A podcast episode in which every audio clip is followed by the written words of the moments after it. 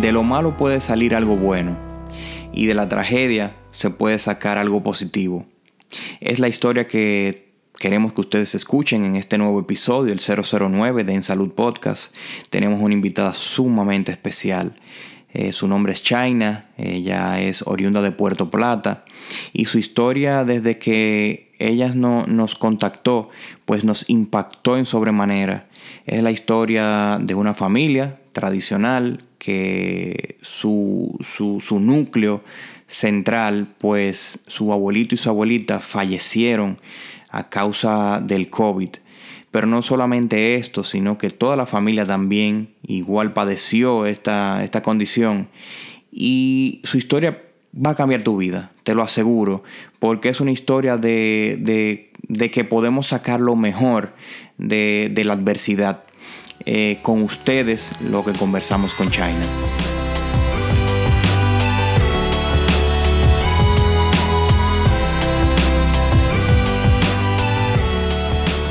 Pues bienvenida China de manera formal a nuestro podcast en salud. Eh, la verdad es que desde que nos pusimos en comunicación contigo, la verdad es que tu historia nos impactó a todos, a todos. Eh, y la verdad es que siempre empezamos el podcast eh, conociendo un, poquito a nuestro invitado. Entonces, antes de comenzar, ¿verdad? Con la historia en sí, queremos primero escuchar quién tú eres. gracias, César, por la oportunidad. Eh, de estar aquí con ustedes. Eh, yo soy China, para quienes todavía no me conocen, mi nombre formal es China Victoria Moluncibilia, soy desde Puerto Plata, tengo 27 años y soy ingeniera industrial, es mi profesión. Eh, aparte de eso hago muchas cosas, tengo también una página de comida que se llama Chanini's Kitchen Keto en Instagram, donde me dedico a hacer todo tipo de picaderas, bandejas personalizadas y también hago lo que es eh, almuerzo eh, saludables eh, relacionado con lo que es el estilo de vida keto, cetogénico. y así un sinnúmero de cosas. Me encanta hacer muchísimas manualidades, eh, gracias a mi abuela, que eso me lo, me lo inculcó desde muy chiquita y nada, aquí estamos. Wow, eh, la verdad es que me, encantó eso que mencionas, que te lo inculcó tu abuela, eh, porque justamente sabemos que hay una historia un poquito triste en, todo, en todo lo que vamos a conversar hoy y queremos, ¿verdad?, de manera formal expresarte nuestro más sentido pésame, eso es lo primero, por, porque sabemos, ¿verdad?, que ustedes pasaron por un momento de mucha amargura, de mucha tristeza, y entendemos que sería prudente, si así tú lo deseas, que comenzáramos justamente por ahí. ¿Cómo, cómo empieza todo esto en tu familia? ¿Cómo, ¿Cómo les afectó a ustedes el COVID? Bueno, eh, para iniciar, nosotros en sí siempre hemos sido una familia muy unida y regularmente los fines de semana siempre acostumbrábamos a reunirnos, tanto mis primos, mis tíos, mis abuelos y mi mamá, que vive en conjunto con mis, o sea, vive en la, en la casa materna con mis abuelos. Entonces, ese ya mi abuelo venía, que fue por el que nosotros tuvimos como esa chispa de alertarnos que algo mal estaba pasando en la familia eh, con él. Entonces él venía diciendo, ay, yo tengo una gripecita, tengo una gripecita. Mi prima, que es doctora, eh, la doctora Paula Sibilia, ella le dice a mi abuelo, eh, abuelo, pero no anda gripe, no anda gripe, lo que anda es el COVID, la pandemia, eso es lo que anda ahora mismo. Cualquier cosa que usted se sienta de una tosecita, de si está mosqueando, si se siente congestionado y así sucesivamente, hay que irse a chequear. La cuestión que mi abuelo siempre era un hombre muy activo y le gustaba mucho ir de cacería, ese era su hobby. Le gustaba mucho ir de cacería, ir de pesca, eh, siempre estaba reunido con sus amigos, eh, aparte de que es mecánico, era mecánico, y siempre vivía eh, activo en eso de, arreglando sus camiones y arreglando los vehículos y así sucesivamente. Él, de, él venía arrastrando como una deficiencia en ánimo y venía así como, muy lento. Y nosotros nos comenzamos a preocupar, pero le decíamos, abuelo, hay que ir al médico, hay que ir al médico. Y él decía, no, yo con eso lo resuelvo con un tececito con un tececito se me quita porque es una gripecita que me siento.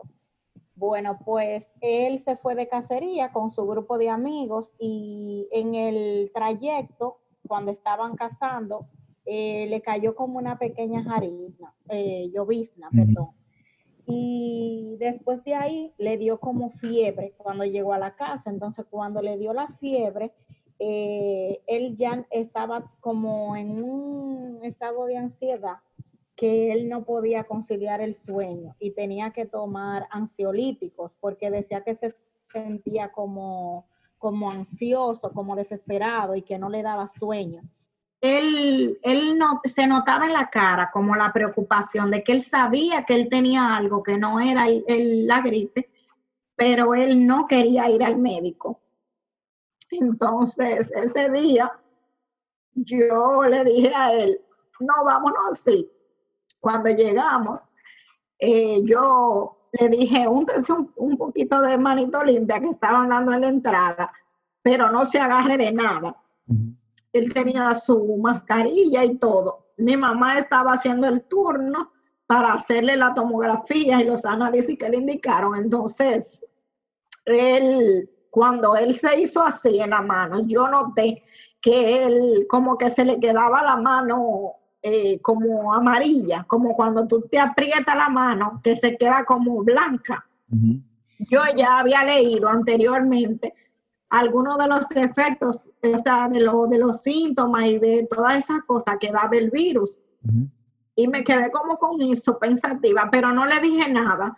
Después, cuando estábamos haciendo el turno, eh, yo me quedé con él, había un banco de por medio eh, que no se podía sentar y cuando me le dice el, joven, venga para hacer la tomografía, y cuando fue, cuando él se paró, yo le, el, el, el, chico que le estaba haciendo la tomografía le dice a mi mamá, los resultados te lo dan a las 4, pero yo se la voy a hacer ahora. Entonces, el resultado estaba para entregártelo a las 4. Físicamente yo no te lo puedo entregar ahora porque tarda un tiempo en imprimirlo pero yo se lo voy a mandar a tu doctora enseguida porque como están los pulmones de tu papá, no me gusta. Entonces se lo mandó, como eran como las cinco y media o seis, ya la doctora le había dicho en un mini mensaje a mi mamá que había que, o sea, en un WhatsApp, perdón, que había que ingresarlo porque él estaba con COVID por sus pulmones, porque le hicieron, le hicieron pruebas rápidas y salió negativo, pero por los pulmones ya él daba positivo. Entonces no perdimos tiempo, mi mamá preparó el bulto, lo llevamos a la clínica, dieron como las nueve y media de la noche en lo que se ingresaba porque no había cupo y lo ingresaron por emergencia eh, para subirlo a UCI. Entonces, mi abuelo duró seis días eh, interno en cuidados intensivos en una clínica privada de aquí de Puerto Plata cuando mi abuelo ya, cuando, cuando se descubrió, cuando se descubrió que mi abuelo tenía ya el COVID, toditos en mi casa nos alertamos. O sea, toditos comenzamos a tomarnos los medicamentos, a, a, ir a chequearnos por tomografía, a solicitarle a salud pública las pruebas por mediación de salud pública. Conseguimos que nos hicieran en el hospital la ortonasal y, y así fueron saliendo los resultados por tomografía, algunos salían un poquito más peor que otras, otras solamente tenían algunos focos, eh, a algunos le estaba iniciando y así sucesivamente, o sea que tomamos medidas rápidas. Pero ya mi abuelo al parecer venía arrastrando el virus y según su pulmón, por lo que nosotros hemos investigado, él tenía aproximadamente de 16 a 19 días en la condición en que estaba el pulmón, porque el pulmón estaba como, como pulmón blanco. Okay, sí. Él llegó y tenía algunos focos que, se, que tenía como para el pulmón abrirse y respirar, pero ya a los seis días, que fue cuando él murió, el pulmón estaba ya que no, no tenía cómo, cómo abrirse, cómo respirar y ya estaba en la etapa de pulmón blanco. Y, y, nada, después de ahí, esa fue la última vez que nosotros lo vimos. Él nunca se enteró que mi abuela y mi tía estaban ingresadas en, un hospital. Porque a todo, a todo esto también, o sea, eh, ¿en qué tiempo duró eh, tu abuela y tu tía eh, luego de que él se infectó para, para justamente eso, para, para detectar que tenían COVID también y, internarse? Mi abuelo fue el 24 de junio, porque él solamente duró seis días, murió un 30 de junio, y mi tía y mi abuela la ingresaron dos días después. Ella la ingresaron en el hospital, en una área privada que tienen, y ahí la ingresaron. Entonces, ellas sí sabían que mi abuelo estaba ingresado eh, a causa del COVID. Porque como te dije, cuando a él lo ingresaron, todos nos movimos y comenzamos a hacernos los estudios y así sucesivamente. Cuando salud pública va a mi casa y ve que mi abuela tose, ellos se preocupan y le dicen, esa tos no me gusta.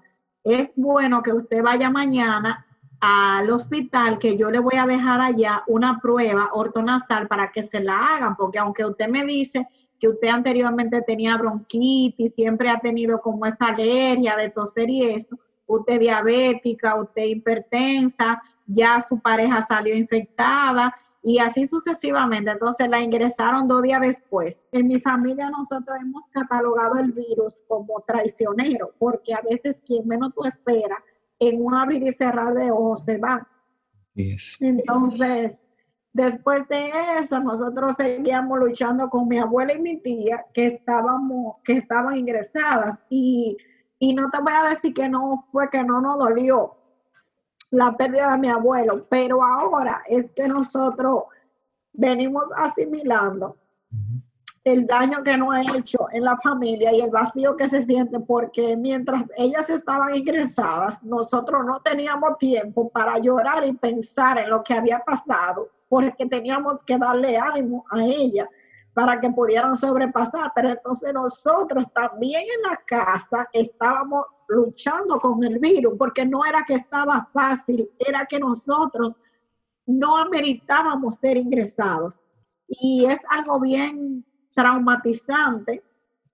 Por eso nosotros hemos querido eh, unirnos a las campañas de ayuda como familia eh, para hacer voz y que la gente sepa que esto es real, que como nos tocó a mi familia perder a dos miembros, estar todos infectados, todos, así mismo le puede pasar a otra. Y ellas duraron casi como un mes y algo ingresadas y y cuando le dieron de alta, a mi abuela le hicieron su última tomografía el día 3 del mes 7. Y le dieron de alta el 21. Entonces, para el día 7, cuando, eh, para el día 3, perdón, del mes 7, cuando se lo hicieron, ella había presentado mejoras significativas en sus pulmones el doctor nos llamó y nos dijo, ustedes tienen que estar celebrando a pesar del dolor, de la pérdida de su papá. Y mami le dijo, oh sí, doctor, ¿y por qué? Le dijo, sí, porque doña Elena va mejorando muy bien. Y nos alegramos porque todo iba muy bien. Ella mantenía su saturación bien. Eh, a veces la saturación le bajaba, pero era porque mi abuela era muy emotiva. Y ella cualquier cosa más, la pérdida de su esposo, eso la afectó demasiado y ella trataba de ser fuerte para darnos ánimo, pero no es fácil. después de mejorar, esa mejora significativa que el médico nos dijo, ella lo dañó tres veces y ya solamente le quedaba bueno un 20% ella tenía ya una etapa que le dicen pulmón plástico, porque el pulmón había cicatrizado creo que por, por, por fuera y ya el pulmón no podía abrirse. Y, esas cosas eh, son las que a nosotros como familia hoy en día nos impulsan a nosotros querer ayudar a los demás. Porque ya que nosotros vivimos esta experiencia y que no deseamos que ninguna familia más le pase, nosotros, lo que esté en nuestras manos para nosotros poder salvar vidas, nosotros estamos en la disposición. Como te conté, nosotros eh, fuimos donantes de plasma para otras personas. Yo he recibido en mi celular más de seis solicitudes para donar el plasma a personas de Santiago, de la capital, de aquí mismo de Puerto Plata, de Moca, que lo hemos logrado a través de la plataforma de ustedes. Porque nosotros decíamos, ¿cómo es posible que aquí no haya un banco donde tú puedas conseguir plasma? Entonces, eh, después de eso, nosotros nos mandaron un sinnúmero de listado de personas que eran donantes, pero eran donantes de sangre, no de plasma, y no era que habían tenido COVID. Entonces, nosotros eso era perdón, como si tuviéramos un call center, una cogió un teléfono, el otro la casa y así llama aquí, llama allí, llama aquí, llama aquí. Nosotros llamamos en una noche, yo creo, como a 30 bancos de sangre entre Santiago, Moca, San Francisco, la capital y hasta la romana. Y, nada, eh, esa es nuestra historia, César. Eh, muy triste, pero a la vez yo sé que, va a impactar vidas a la hora de que lo escuchen, porque hay gente que no lo cree y lamentablemente hay gente que tiene que creer las cosas cuando ve casos fuertes. Eh, es una historia eh, que realmente es, triste, pero con un final entiendo que, que, que esperanzador, porque escuchar la historia de ustedes que que se hayan inscrito, que hayan, se hayan registrado para salvar vidas, eh, eh, la, verdad es que, como dicen, le da fe a uno en la humanidad, en, que hay bondad y que se puede sacar lo mejor de lo peor. Yo realmente felicito a, toda tu familia por esa actitud altruista, por ese buen corazón. Eh, estoy seguro que esas familias que ustedes han ayudado pues de, igual forma no tienen, no hay nada terrenal que pueda pagarles a ustedes ese, ese acto de amor que ustedes están eh, haciendo. Y aparte de que obviamente todo el equipo de, de donantes.com.do los felicita y, queremos, ¿verdad?, que su historia se escuche y que, y que podamos tomarla como ejemplo. Eh, la verdad es que nos sentimos honrados de que tú hayas tomado tu tiempo, ¿verdad? Para, para contárnosla, para, y también obviamente para que otras personas puedan tomarla como un punto de referencia, que en esto estamos todos juntos, en esto estamos unidos, eh, somos todos una gran familia y sabemos que van a venir tiempos, ¿verdad?, difíciles, eh, como el que han pasado ustedes, pero que podemos sacar lo mejor, aún en situaciones eh, lamentables. Nosotros como familia estamos agradecidos primeramente de conocerlo a ustedes desde que nos enteramos que había esa página en Instagram. Eh, accedimos todo, creo que es en la cuarta foto que tú publicaste, que nosotros comenzamos uno debajo de otro a, etiquetarnos uno con otro para que accediéramos. A algunos se le hacía difícil del celular y lo que hicimos fue conectar la laptop y agregarlos para que fueran donantes. Y puedo decirte que hoy mismo yo recibí un mini mensaje para una señora que necesitaba plasma, necesita, pero como donamos reciente, no es posible. Entonces lo que hice fue que como me quedé con algunos teléfonos de personas que han pasado por el virus y están dispuestos a donar, le pasé el contacto para que ellos se comunicaran, porque quizás si nosotros en el momento no podamos donar, hay otros que sí pueden, que nosotros solamente tenemos que hacer el canal para que eso llegue. Gracias por acompañarnos en este nuevo episodio. Para nosotros un placer y un honor. Esperamos que le haya encantado. Si te gustó, déjanos tus cinco estrellas en iTunes, déjanos tu comentario, déjanos tu feedback y por supuesto, compártelo.